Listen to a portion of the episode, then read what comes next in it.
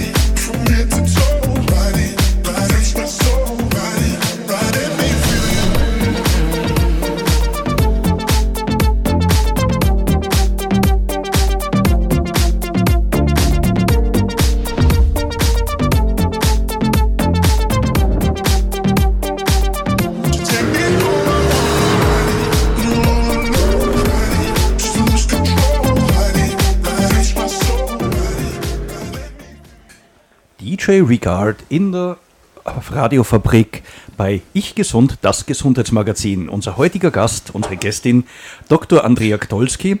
Wir unterhalten uns zum Thema Corona, Hype oder Gefahr. Jetzt, Andrea, wo kommt das alles her?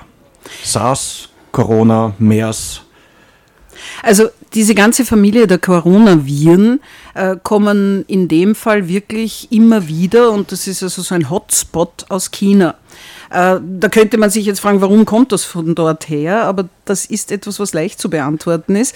Ähm, diese ganzen Erkrankungen, die wir in den letzten Jahrzehnten kennengelernt haben, sind sogenannte Zoonosen.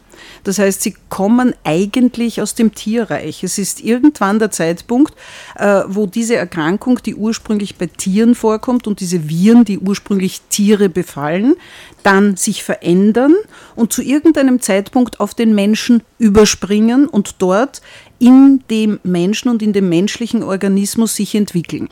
Äh, das heißt jetzt bitte nicht für unsere Zuhörerinnen und Zuhörer, äh, dass jetzt ununterbrochen eine, ein, ein Hin und Her zwischen Tier und Mensch möglich ist, sondern da geht es wirklich darum, dass dieses Virus zu irgendeinem Zeitpunkt aus dem tierischen Organismus in den menschlichen kommt. Wie kann das passieren?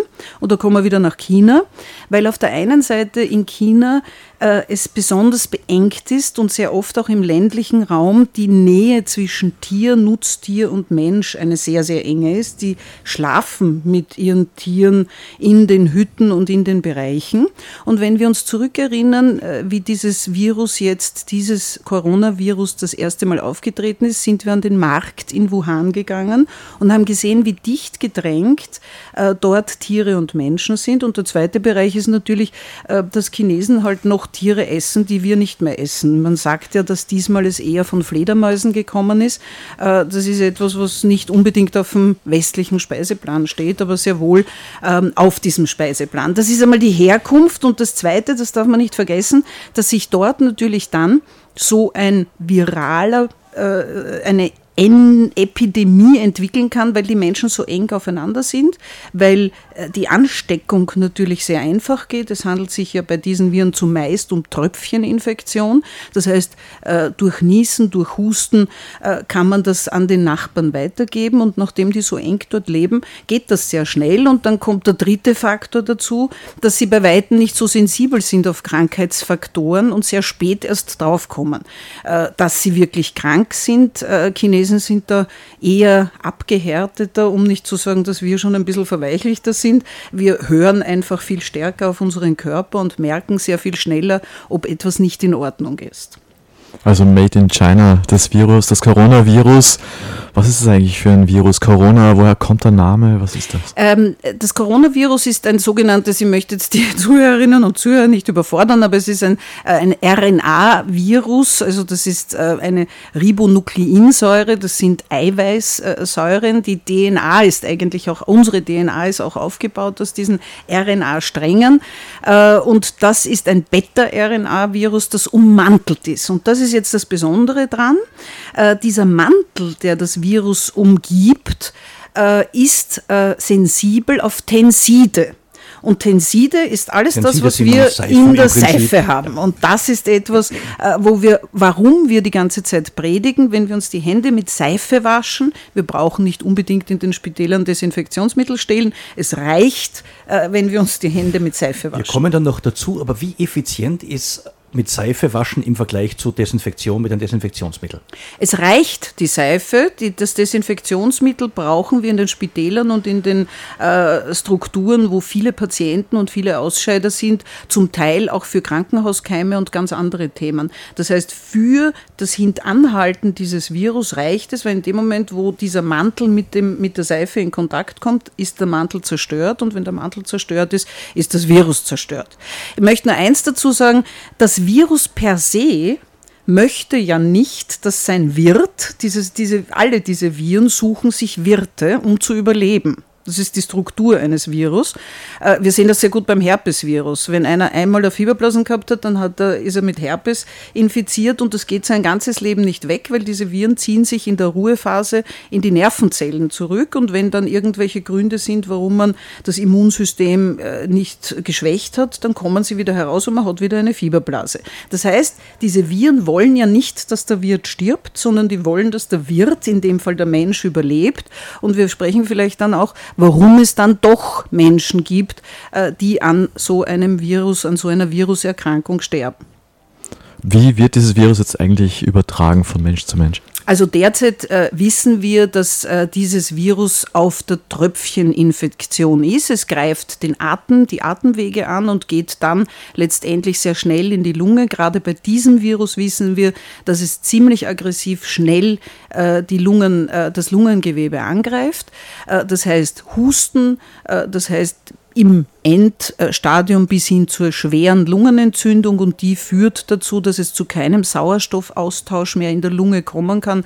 Man spricht dann im Fachjargon von der sogenannten White Lung, die weiße Lunge, die nicht mehr in der Lage ist, äh, Sauerstoff auszutauschen, also das Blut, das sauerstoffarm ist, anzureichern mit Sauerstoff, äh, um den Körper zu versorgen.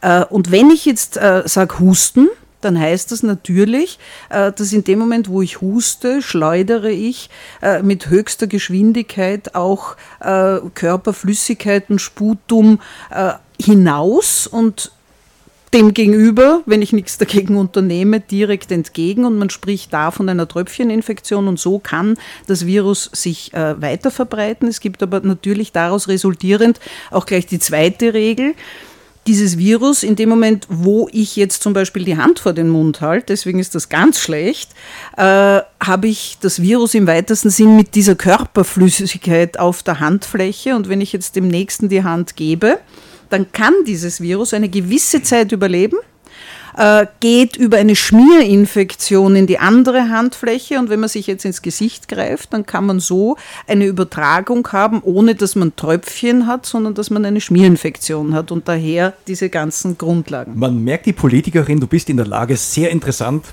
anders als viele Politiker mit sehr viel Inhalt zu sprechen. Findet kaum noch einen Ansatz.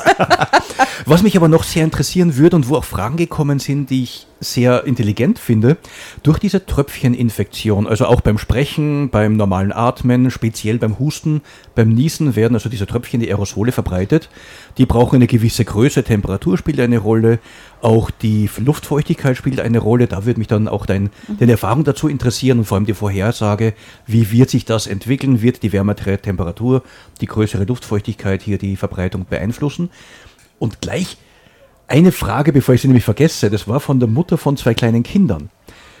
Muss ich jetzt fürchten, dass diese Partikel auf den Boden fallen und meine Kinder infizieren?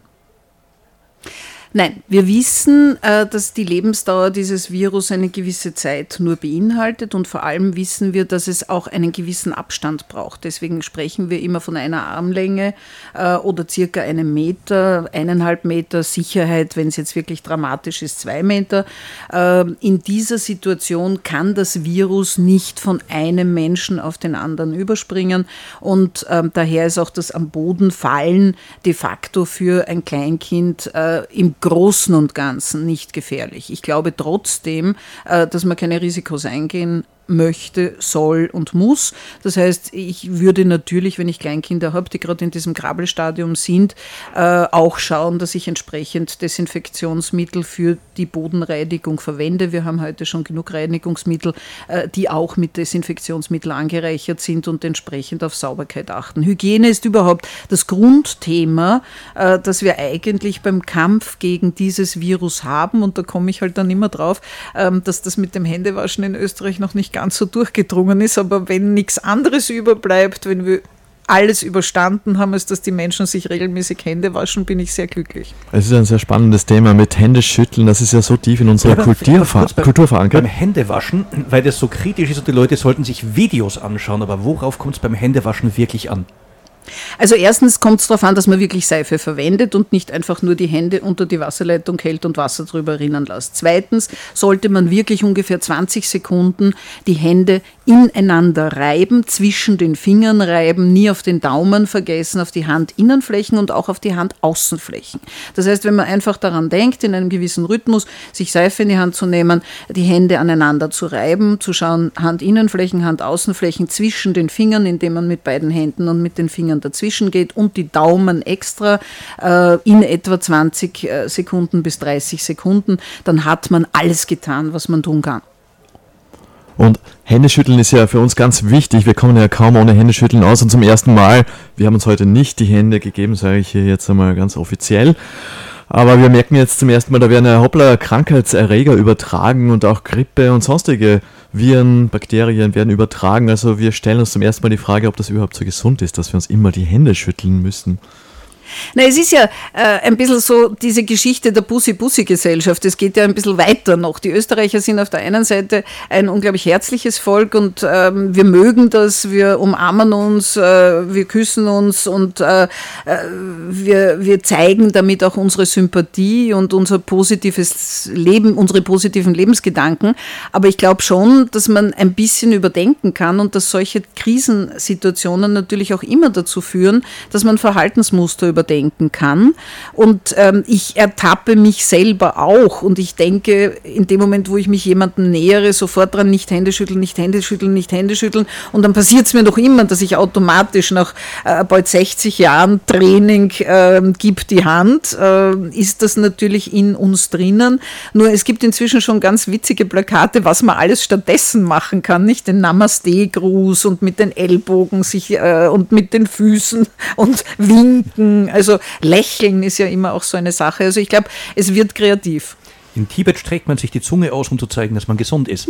Ich möchte aber noch mal kurz auf die Frage von vorhin zurückgekommen, die ich selber abgeschlossen habe mit der nächsten Frage. Ähm, die Übertragung über Aerosole, also ein Meter eine Armlänge Abstand. Welchen Einfluss spielt Temperatur und Luftfeuchtigkeit? Das wissen wir noch nicht genau. Ich glaube, das ist auch ganz, ganz wichtig, den Zuhörerinnen und Zuhörern einmal klar zu sagen. Niemand will sie anlügen, niemand will ihnen etwas vorenthalten, niemand will etwas nicht sagen, sondern wir sind natürlich wirklich damit konfrontiert, dass wir seit zweieinhalb, drei Monaten ein völlig neues Virus haben, wo wir viele, viele Reaktionen nicht abschätzen können. Wir kennen die Familie, wir wissen, dass es in etwa 80 Prozent vom Bau her ähnlich ist dem SARS. SARS-Virus. Daher können wir ein bisschen etwas ableiten. Wir sehen aber schon jetzt im Verhalten und im, äh, im, in, in der Situation der Erkrankten, dass es doch in vielen Dingen anders reagiert. Normalerweise reagieren prinzipiell Viren stark auf UV-Licht und auf Wärme. Deswegen haben wir ja auch beim Grippe, bei der Influenza, äh, diese jahreszeitlichen äh, Spitzen und Täler. Warum? Weil wir auf der einen Seite das menschliche Immunsystem im Sommer einfach besser ist als im Winter. Das ist auch ganz einfach, weil die Gefäße im Winter sich zusammenziehen und aus den Gefäßen auch äh, Substanzen herauskommen, die zum Immunsystem dazugehören. Und auf der anderen Seite, weil das Virus beim Übertritt von Wirt zu Wirt äh, dann, wenn es unter UV-Licht und unter Hitze ist, Wasser verliert. Und wenn es Wasser verliert, äh, dann wird es inaktiver und dann letztendlich letztendlich stirbt es. Das ist für alle Viren ein bisschen eine gängige Geschichte. Wir sehen das auch bei den Coronaviren. Wir wissen aber noch nicht, und da streiten auch Experten. Es gibt Experten, die werden Ihnen sagen, nein, wird gar nichts helfen. Es gibt Experten, die sagen, ja, warten wir auf den Sommer. Ich habe auch schon Experten gehört, die sagen, genau im Sommer werden wir eine Spitze erreichen der Erkrankungen. Lassen Sie sich nicht verunsichern. Äh, man kann in dem Fall nur hoffen, dass wir die Ansteckungsgeschwindigkeit ein bisschen reduzieren können. Wir können es Ihnen noch nicht sagen, aber von der Logik her würde ich auch glauben, dass es eher im Sommer ein bisschen wieder zurückgeht. Eine amerikanische Studie widerspricht dem ja. Und eine chinesische Studie unterstützt es. Ich finde es ganz spannend. Ihr beide mir besorgt. Ich glaube, ich sind die richtigen, weil es wieder nicht immer zitiert. Die Chinesen haben sich äh, angeschaut, bei welcher Temperatur sind die meisten Infektionen innerhalb von drei Tagen nach Erstinfektion aufgetreten und sind auf 8,72 Grad gekommen, präzise. Drunter weniger, drüber weniger. Die Amerikaner haben die Luftfeuchtigkeit bestimmt was übrigens mit der Temperatur nicht zusammenhängt, aber darauf beziehen sich jetzt manche Virologen auf mhm. diese Studie.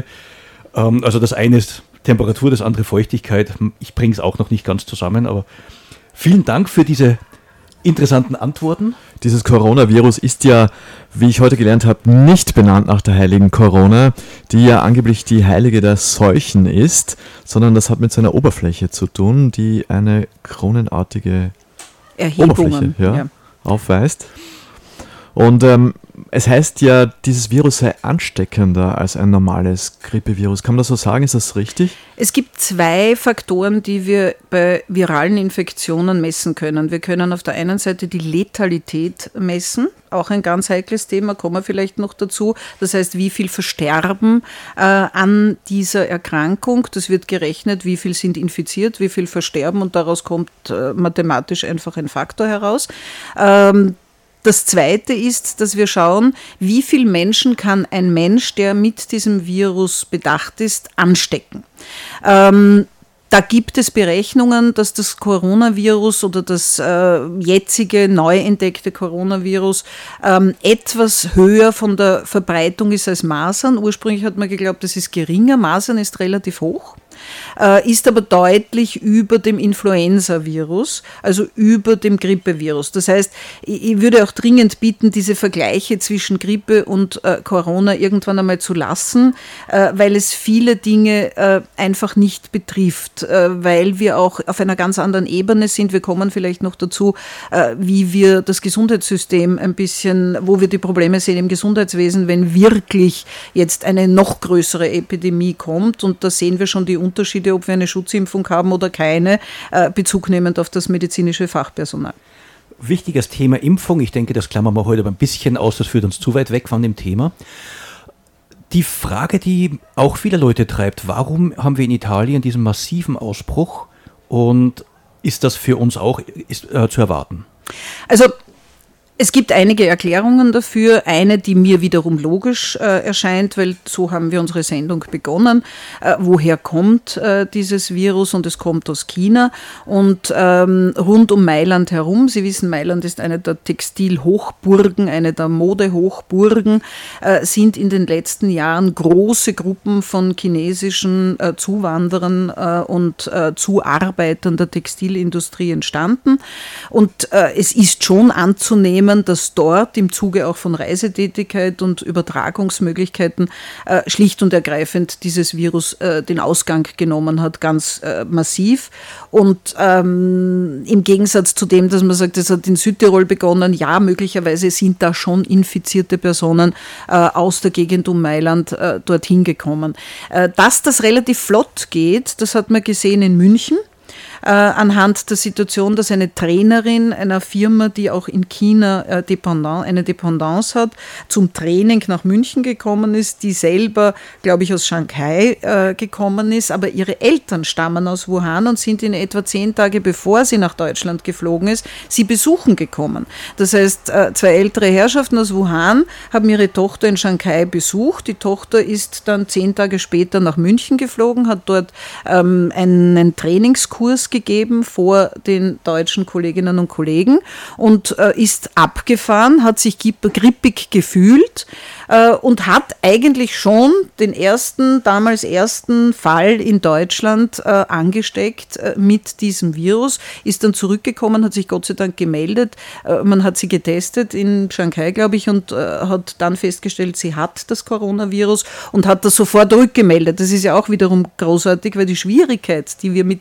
allen diesen Situationen haben, ist die Rückverfolgung, ähm, weil wir natürlich inzwischen nicht mehr im 17. Jahrhundert Jahrhundert leben und mit der Pferdekutsche fahren und unsere Reichweiten sich irgendwo bei 50 Kilometer bewegen, sondern wir haben den Erdball erobert und wir sind im Flugzeug und in vielen Verkehrsmitteln ganz schnell unterwegs und da verlieren wir auch ganz schnell die Spuren und treffen auch unglaublich viele Menschen. Man könnte fast sagen, demnächst sind alle in der Lage, zum Mond zu fliegen. Und gönnen wir unseren Zuhörern eine Pause. Es ist sehr spannend, sehr interessant, aber auch sehr informationsdicht, was uns gut gefällt, aber es sollen die Zuhörer auch nicht überfordert werden. Du hast noch Musik mitgebracht. Ja, ich habe mitgebracht einen alten Song, der mir unglaublich gut gefällt und das ist passend äh, zu deinem letzten Satz, Fly Me to the Moon von Frank Sinatra.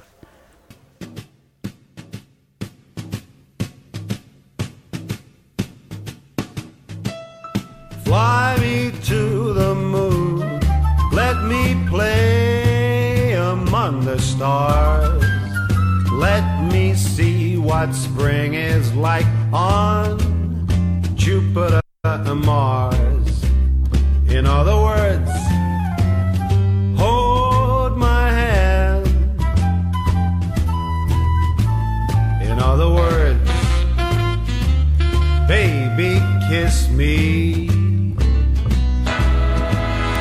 Fill my heart with song. Sing forevermore.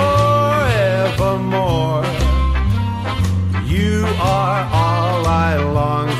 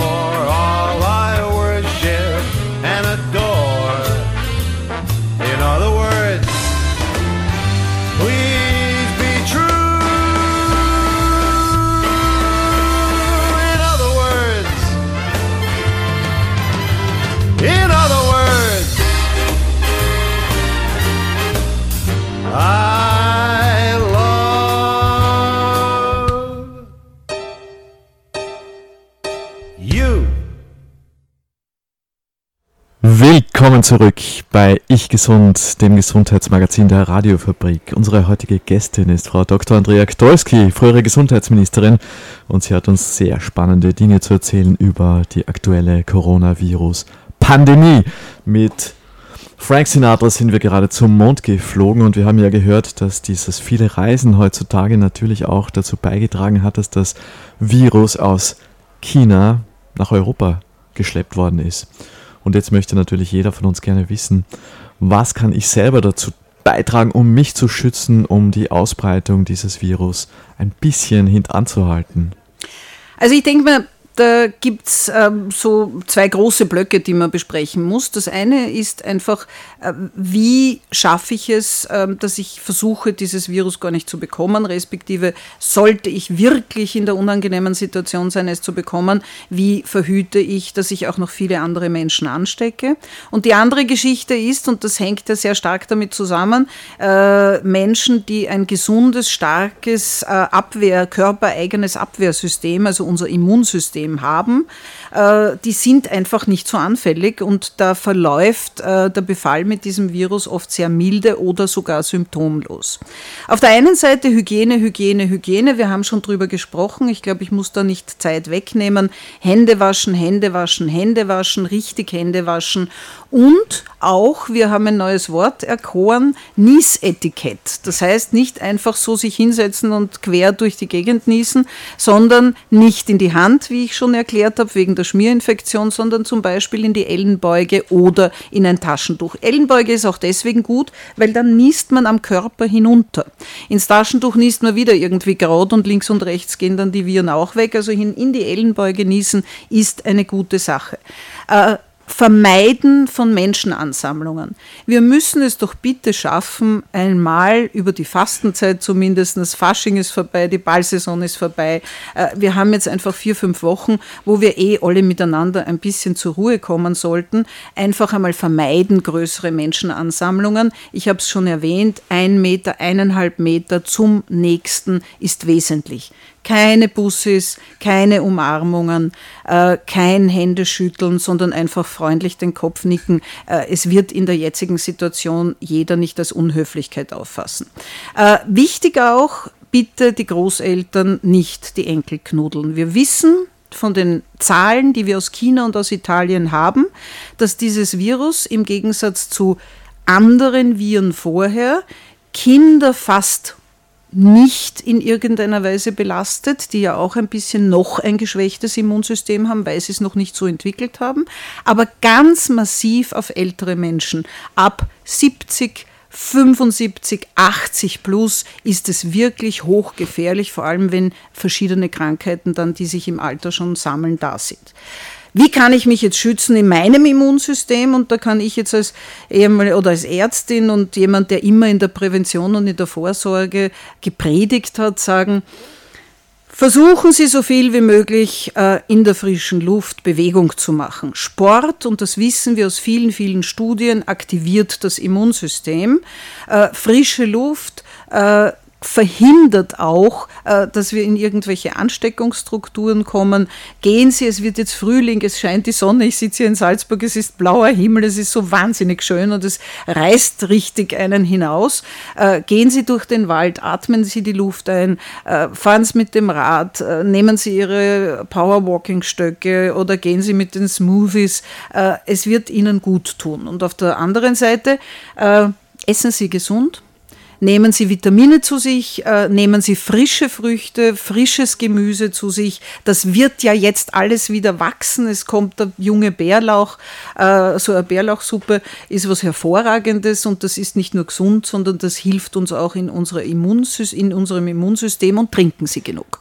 Das Trinken, das Austrocknen ist in dem Fall auch wegen der Belastung der Atemwege durch dieses Virus ganz wesentlich. Und mit Trinken meine ich jetzt nicht unbedingt den Gin Tonic Tonic, sondern da meine ich jetzt wirklich das Wasser. Da wäre aber Zitrone mit dabei, das bringt uns zum Thema Zitrusfrüchte, Vitamin C direkt angesteuert. Hohe Dosen an Vitamin C schützen? Ja, Vitamin C ist immer gut. Äh, vor allem, Sie können Vitamin C, und das ist vielleicht für unsere Zuhörerinnen und Zuhörer wichtig, äh, damit Sie keine Angst haben, dass Sie zu viel nehmen. Vitamin C kann man nicht zu viel nehmen, weil Vitamin C ist ein sogenanntes wasserlösliches Vitamin und es wird automatisch ausgeschieden mit dem Urin, wenn Sie zu viel nehmen. Obacht muss man immer nur vor fettlöslichen Vitaminen nehmen, aber da gibt es sowieso spezielle Anweisungen durch die Apotheke oder den Arzt. Gibt ja auch jetzt einen interessanten Versuch mit 24 Gramm pro Tag äh, intravenös in Wuhan und für eine Woche lang. Sind wir gespannt, was rauskommt, ob das wirklich äh, schützt, weil das äh, Vitamin C vor einer viralen Infektion schützt. ich möchte ja noch schon. eins sagen, weil mir das so wichtig ist. Ähm, was auch schützt ist, und das ist ganz, ganz wichtig, sind Sie positiv. Lachen Sie, äh, genießen Sie Ihr Leben. Äh, wir wissen aus der Psychosomatik heraus und aus dem biopsychosozialen Zusammenhang des menschlichen Organismus, äh, dass äh, das Immunsystem extrem stark reagiert, ob ich jetzt in einer schwierigen Situation bin, ob ich mich depressiv fühle, ob ich mich schlecht fühle, ob ich traurig bin. Da reagiert das Immunsystem. Ich gehe wieder zu unseren berühmten Fieberblasen. Jeder von uns weiß, wenn er sich ärgert, wenn er einen Druck hat, wenn er Angst hat, wenn er Liebeskummer hat, dann kriegt man genau jetzt dann auch noch eine Fieberblase. Das ist das Zeichen, dass dann das Immunsystem hinunterfährt. Also lachen, glücklich sein. Das Glas ist nicht halb leer, das Glas ist halb voll. Beziehungsweise das Glas ist größer als notwendig, wie der Ingenieur sagt. Ähm, Immunsystem beeinflusst ja auch die Darmflora. Inwiefern ja. ist auch Pflege von Darmflora eine Prävention gegen virale Erkrankungen? Auf jeden Fall. Auf jeden Fall. Wir schauen viel zu wenig auf unseren Darm ich habe das äh, zugegebenermaßen auch nie gemacht, äh, bis ich dann die junge Bloggerin kennengelernt hat, die ihre Darmgeschichten immer wieder erzählt hat. Äh, das ist ganz, ganz super, gefällt mir wahnsinnig gut, äh, weil es einfach Spitzenklasse ist, äh, dass man den Darm nicht immer nur als was Negatives und als ein Ausscheideorgan sieht, sondern das ist eines jener Organe, das jetzt nicht nur im Kampf gegen Viren, sondern viele, viele, viele Faktoren hat, äh, auf die wir aufpassen. Und je gesünder unser Darm ist, umso sicherer sind wir auch vor einem der dritthäufigsten Krebsarten, nämlich des äh, Darmkrebses, äh, gefeit. Und ich glaube, das zahlt sich schon aus, auch ein bisschen auf seinen Darm zu schauen. Und wie mache ich das? Wie schaue ich jetzt auf meinen Darm, dass der gut funktioniert und meine Abwehr unterstützt. Also ich glaube, das hat wieder was mit Ernährung zu tun. Äh, wir enden ja irgendwo in der Prävention immer in dieser Schiene Ernährung, Bewegung. Das hat aber natürlich auch was mit Bewegung zu tun und das hat beim Darm mit viel Trinken zu tun. Je mehr Sie trinken, umso besser spülen Sie auch den Darm durch. Ich persönlich mache sehr gern, äh, das ist nicht jedermanns Sache, aber ich mache sehr gern äh, einmal im Jahr auf jeden Fall eine Basenfastenwoche, wo ich einfach den Darm auch einmal völlig entlaste wo der Darm auch einfach äh, einmal die Möglichkeit hat, äh, unter Anführungszeichen zur Ruhe zu kommen. Äh, sowas ist gut und sowas tut auch gut. Da geht es nicht ums Abnehmen, sondern da geht es wirklich einfach auch darum, einmal den Darm und die Darmschleimhaut zu reinigen und zu entlasten. Um nur mal darauf zurückzukommen, also sozusagen in a nutshell zusammengefasst, gesunde Ernährung, abwechslungsreich ernähren, ballaststoffreich ernähren, Joghurt und ähnliches, durchaus auch Vitaminsupplemente, äh, Mineralsupplemente nehmen, äh, Humor, Lachen. Und das bringt uns auch schon zu einem Punkt, was mache ich jetzt, wenn ich wirklich in Quarantäne gestellt werde? Ja, das ist für mich eine der spannendsten Themen. Ich bin ja ein leidenschaftlicher Social Media User und ich ähm, halte Social Medias nicht äh, für ein Teufelszeug, sondern ich finde, äh, das ist die Kommunikationsschiene des 21. Jahrhunderts. Äh, man muss es nur vernünftig verwenden, aber ich äh, finde es immer witzig, ich hole mir viele Informationen draus. Das, was mich im Moment ein bisschen nachdenklich stimmt in diesen Social Medias ist, dass ich ähm, einen Chat gelesen habe, wo jemand wirklich an die Community die Frage stellt, also ich muss jetzt in Quarantäne, weil meine Freundin äh, ist betroffen. Äh, könnte mir jemand einen Tipp geben, was ich jetzt zu Hause machen soll? Und da war ich ganz fassungslos.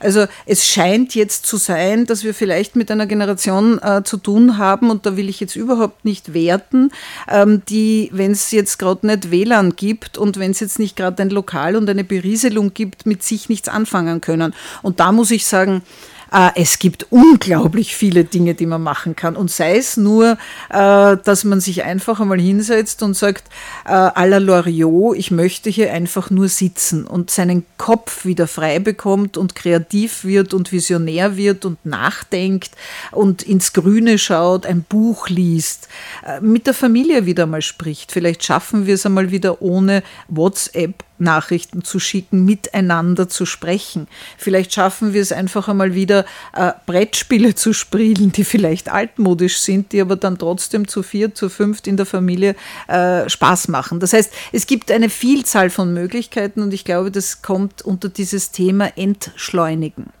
Entschleunigen tut uns allen gut. Wir sprechen von Burnout, wir sprechen von Krisen, wir sprechen äh, von wir schaffen das Leben nicht mehr.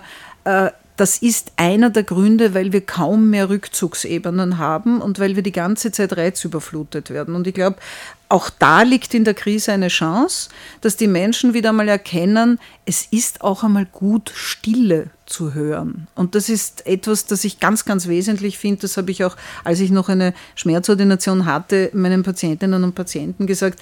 Äh, einfach einmal wieder runterkommen, seine Mitte finden, vielleicht ein bisschen Yoga machen und viele Dinge machen, die selber einem gut tun. Yoga gibt es ja alles. Es gibt ja sogar ein Hormon-Yoga, vielleicht gibt es demnächst ein Corona-Yoga. Wir kommen jetzt schon so ein bisschen, also von den, du hast schon an, also was das Eingebettetsein ins Allgemeine. Wir haben ja jetzt äh, in Österreich erstmals sagen wir, strengere, noch nicht sehr strenge, aber doch strenge Maßnahmen oder strengere Maßnahmen. Ähm, wie ist deine Position jetzt dazu, die Veranstaltungen indoor mit ab 100 Leuten äh, nicht zu erlauben, im Freien ab 500 Leuten nicht zu erlauben, Reisefreiheit äh, und dann natürlich auch das Thema an den Schulen? Also ich weiß, dass das ein unglaublich heikles Thema ist und ich ähm, habe jetzt im Moment so viele Déjà-vus noch an meine Zeit als Spitzenpolitikerin, weil es natürlich unglaublich schwierig ist, allen es recht zu machen. Und äh, es sind da sehr, sehr viele Stakeholder, die natürlich große Interessen haben. Ich glaube aber eins und davon bin ich überzeugt. Das menschliche Leben muss über allem stehen. Das heißt jetzt nicht, dass ich in irgendeiner Weise die Wirtschaft ausklinken möchte. Das heißt auch nicht, dass ich sage, äh, wir sollen jetzt einfach alles loslassen und über nichts nachdenken. Aber ich glaube, eines muss uns allen einmal bewusst sein, das menschliche Leben sollte über allem stehen. Wenn ich mir betrachte, was die Regierung in den letzten drei Monaten gemacht hat, dann hat äh, gerade unser Gesundheitsminister Rudi Anschober sehr, sehr richtig und überlegt reagiert, wie er überhaupt sehr beruhigend und sehr überlegt und sehr nach vorschauend auch agiert. Das ist gut in solchen Fällen. Aufregung ist nie gut. Ähm, wir haben ganz am Anfang eine Meldepflicht eingeführt. Das ist auch so ein erster Schritt, damit wir überhaupt wissen, um was es geht. Danach wurden ganz, ganz äh, groß die Hygienemaßnahmen getrommelt. Das war auch wichtig, äh, weil die Menschen halt in Österreich das mit der Seife nicht so ganz gehabt haben wahrscheinlich. Äh, und dann hat man gesehen, dass rund um Österreich herum die Zahlen explodieren und dass die ersten Zahlen auch nach Österreich kommen. Und jetzt hat man letztendlich immer nur zwei Möglichkeiten. Entweder du hast noch eine relativ geringe Anzahl von Infizierten, dann kannst du versuchen, die zu lokalisieren, alle Menschen, mit denen sie in Kontakt waren, zu lokalisieren und dann diese Menschen über die Zeit der Ansteckungsebene in eine Quarantäne zu geben. Oder, und dort sind wir jetzt bereits, es ist eine Zahl, wo wir das nicht mehr schaffen. Und dann müssen wir schauen, dass wir im weitesten Sinne große Bereiche, Regionen, Städte, vielleicht auch, wie die Italiener es jetzt zeigen, ein Land abschotten. Warum? Wir wollen nichts anderes, und das hat Rudi Anschober hervorragend erklärt. Wir müssen neue Umgangsformen in den sozialen Kontakten finden.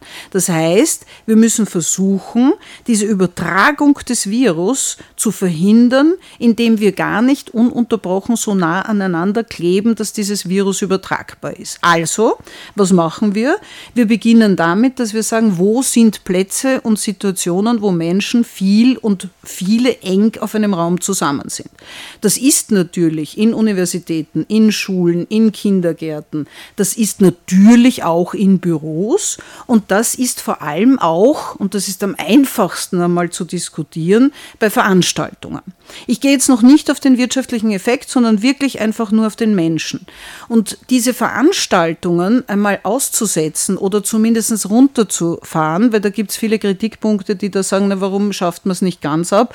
Warum ist die Zahl 100? Warum ist die Zahl 500. Ich glaube, das ist genau der Versuch der Politik, ähm, die Wirtschaft nicht völlig außer Kraft zu setzen. Und letztendlich haben auch Experten gesagt, wenn es du einen Raum hast, der 100 Quadratmeter ist, ist eben ein Unterschied, ob du 10, 100 oder 1000 Leute drinnen hast. Und wenn du Bereiche hast, wo diese 1 Meter Abstand noch möglich sind, dann empfehlen sie es zwar nicht, aber sie verbieten es auch nicht, um nicht sämtliche Veranstalter und sämtliche Künstler jetzt äh, in äh, den Konkurs zu treiben. Äh, Sie haben angefangen mit den Universitäten und Fachhochschulen. Ich selber leite in St. Pölten das Department Gesundheit. Wir haben in den letzten zwei, drei Tagen wirklich viel Arbeit gehabt, weil wir äh, die Vorlesungen ausgesetzt haben und auf E-Learning umgestellt haben.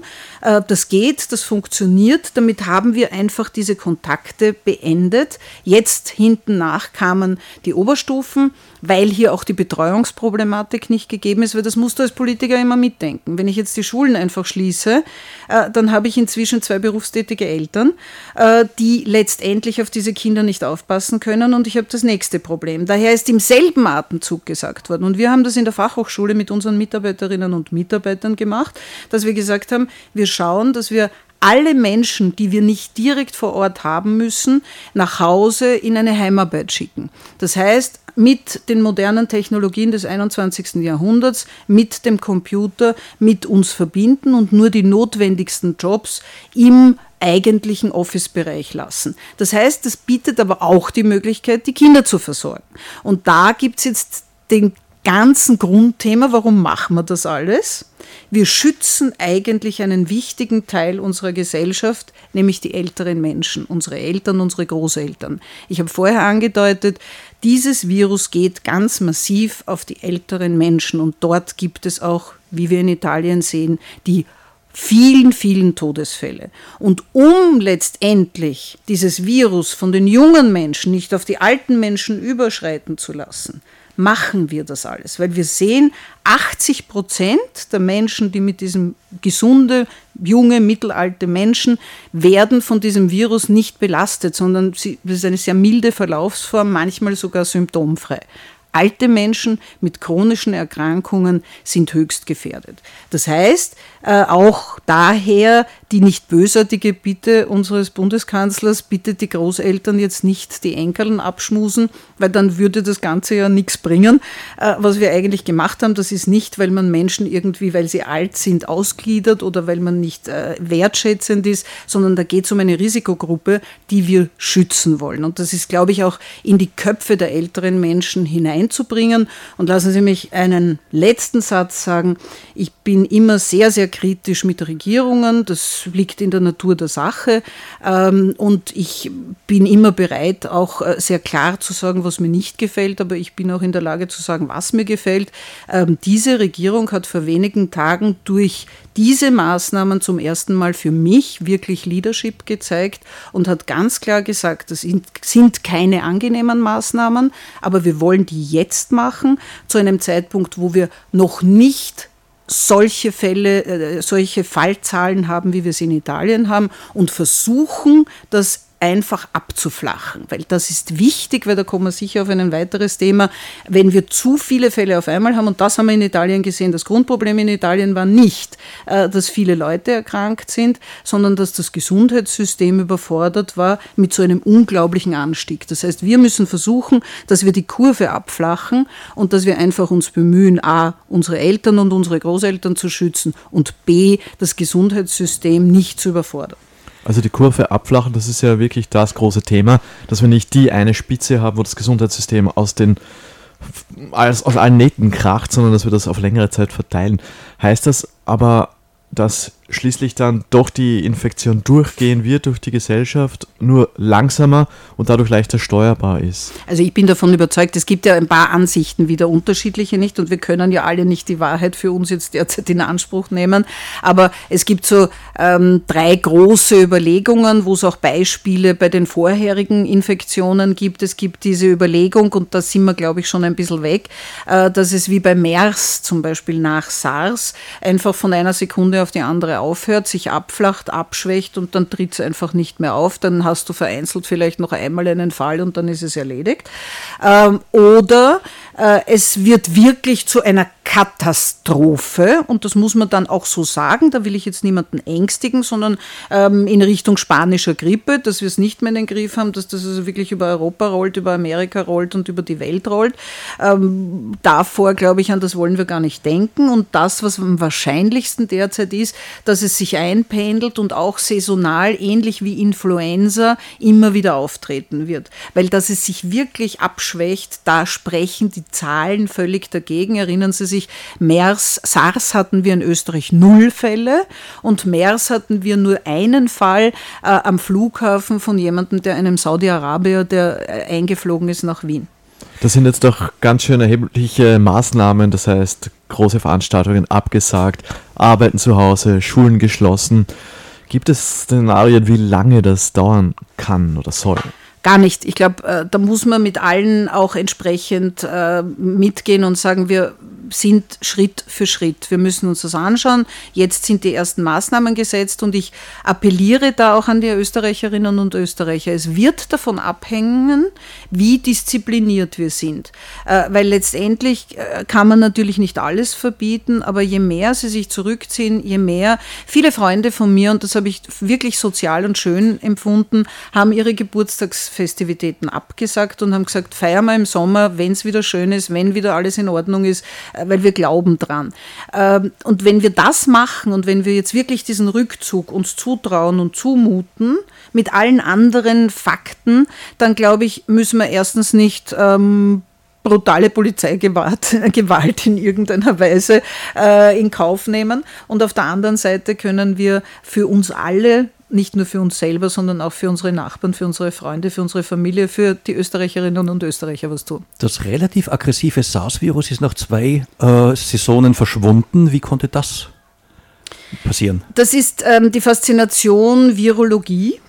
Äh, es ist natürlich so, und das gibt es immer wieder bei Viren, ähm, dass sich die abschwächen, ohne dass man wirklich weiß, warum sie sich abschwächen.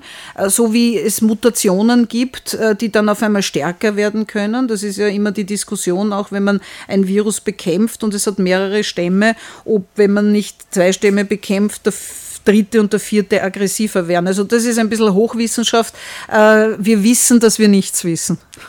Spannend. Man könnte da ja spekulieren mit der Evolution der Viren. Vielleicht überleben die weniger aggressiven doch länger wenn sie ihren Wirt in Ruhe ja, lassen. Ja, je mehr Kontakte, also ich habe da den, sie wollen den die Interpretation gelesen, dass eben sehr scharfe Maßnahmen eben auch dieses sehr aggressive Virus sozusagen eindämmen konnten. Ja kann ich mir auch gut vorstellen. Du hast zuerst sozusagen eine polizeiliche Kontrolle der äh, Quarantäne fast gestreift. Das ist nämlich wunderbar mit dem nächsten Lied, das du mitgebracht hast. Ja, also meine Generation, ich bin Babyboomer, 1962 geboren und meine ganze Jugend hat begleitet ein Mann, ein Österreicher, ein Wiener Falco und äh, sein eines der ersten Lieder, der Kommissar.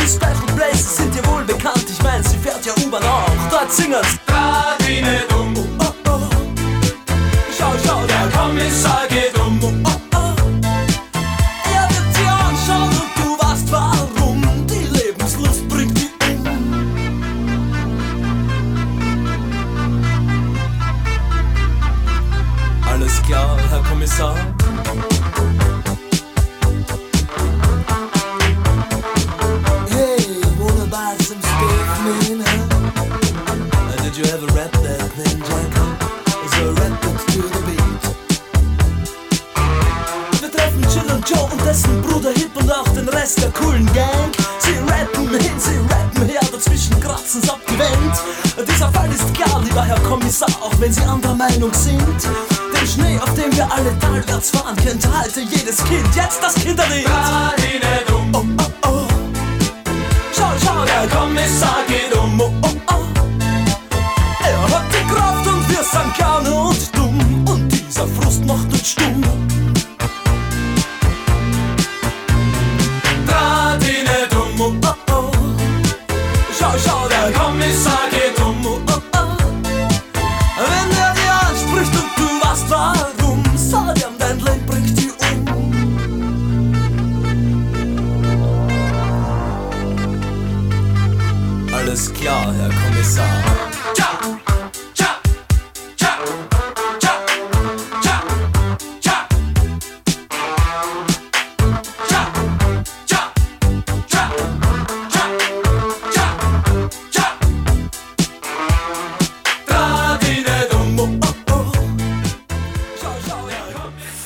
In der Radiofabrik bei Ich Gesund, das Gesundheitsmagazin mit Frau Dr. Andrea Gdolski, ehemalige Gesundheitsministerin, zum Thema Corona, Hype oder Gefahr.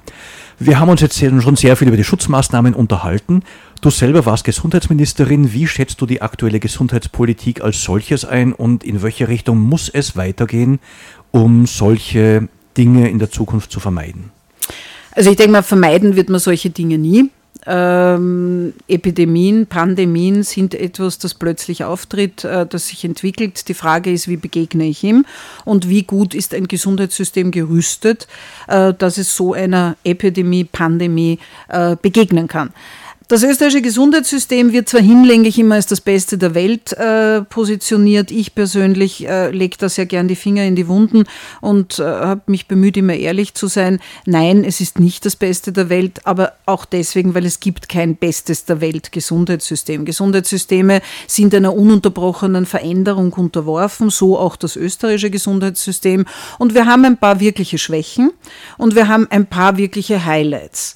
Ähm, ich denke, äh, das, was in den letzten Jahren ein bisschen verabsäumt worden ist, ist das sich kümmern um das Gesundheitssystem. Es sind viele andere Themen, auch durch die Zusammenlegung des äh, Sozialen mit Gesundheit.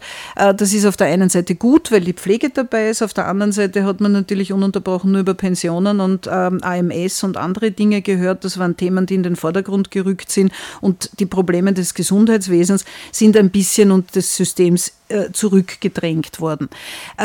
Wir haben tolle Leute, die in diesem System arbeiten, aber die werden nicht unterstützt. Und das war auch in den letzten Monaten und Jahren eines der Themen, äh, dass wir nicht nur durch die Demografie, sondern auch ähm, durch ein bisschen die äh, Visionslosigkeit im System und den Druck, der auf die Leute in diesem System, die Gesundheitsberufe ausgeübt wird, äh, hier immer weniger Leute sich entscheiden, in das Gesundheitssystem zu gehen. Sie machen zwar Ausbildungen, gehen aber dann ins Ausland oder in die Wirtschaft oder in andere Berufsbereiche hinein. Und auf der anderen Seite, die, die da sind, werden immer mehr unter Druck gesetzt und ähm, geben dann auch irgendwann einmal auf. Das heißt, das ist eines der großen Fehler, äh, die auch von der Politik bis jetzt gemacht worden sind. Und ich nehme mich gar nicht aus, dass ich das vielleicht auch damals schon vor 15 Jahren nicht wirklich realisiert habe, ähm, wie wesentlich es ist, dass dieses System von Menschen lebt. Und da gibt es natürlich jede Menge Ansatzpunkte und da komme ich jetzt auch gleich zum Coronavirus. Ähm, wenn wir heute sagen, schaffen, schafft unser System auch einen Anstieg, einen massiven Anstieg, wie in Italien zum Beispiel, dann muss ich sagen, da gibt es drei Themen dazu. Auf der einen Seite den Platz, also die Betten, auf der anderen Seite das Geld, auf der dritten Seite das Personal. Und zu zwei Dingen kann ich sagen, ja, das schaffen wir, weil äh, zum ersten Mal sagt Andrea Gdolski nach fast, glaube ich, 30 Jahren, wir können froh sein, dass wir so wahnsinnig viele Spitalsbetten haben. Ich habe immer darüber gewettert und habe gesagt, wir haben viel zu viele. Äh, wir sind an der Spitze in Europa mit den Akutbetten pro 1000 Einwohner, aber in dem Fall haben wir definitiv Betten haben wir genug. Wenn wir alles so hätten wie Spitalsbetten, dann könnten wir zufrieden sein. Das Geld ist so eine Sache, wo ich sage, wenn die äh, Österreicherinnen und Österreicher hören, dass wir äh, kein Plus durch die Kassenzusammenlegungen von einer Milliarde, sondern ein Minus letztendlich von 1,7 Milliarden oder 1,4 Milliarden haben, muss ich ganz ehrlich einsagen, dann werden ein paar hundert Millionen, wenn es um Menschenleben der Österreicherinnen und Österreicher geht, keine Rolle spielen. Auch da sehe ich kein Problem. Das Problem, das ich sehe, ist das Personal. Und zwar aus zwei Gründen oder sagen wir aus drei Gründen. Auf der einen Seite, sie sind zu wenig. Die, die da sind, sind massiv unter Druck und überfordert. Und wir haben vorher in einem der Blöcke gesagt, wenn Menschen unter Druck sind, ist ihr Immunsystem geschwächt. Das heißt, sie sind auch noch empfindlicher. Sie sind ganz direkt kontaktmäßig mit diesen Ausscheidern dann betroffen. Und, und jetzt kommt wieder dieses Thema, es gibt noch keine Schutzimpfung. Diese Schutzimpfung würde ich für die Bevölkerung nicht als besonders wesentlich empfinden. Schon ich als Impffreund, aber 8% lassen sich nur gegen die Grippe impfen. Also äh, auch wenn wir jetzt gegen das Coronavirus was hätten und es wäre wieder alles in Ordnung, lassen sich wahrscheinlich leider auch nicht mehr impfen. Aber das, was wir haben bei der Grippeschutzimpfung, wir können das Schlüsselpersonal, also das Krankenhauspersonal impfen und das können wir in dem Fall nicht. Wir haben nichts. Das Einzige, womit wir sie schützen können, ist die Kleidung.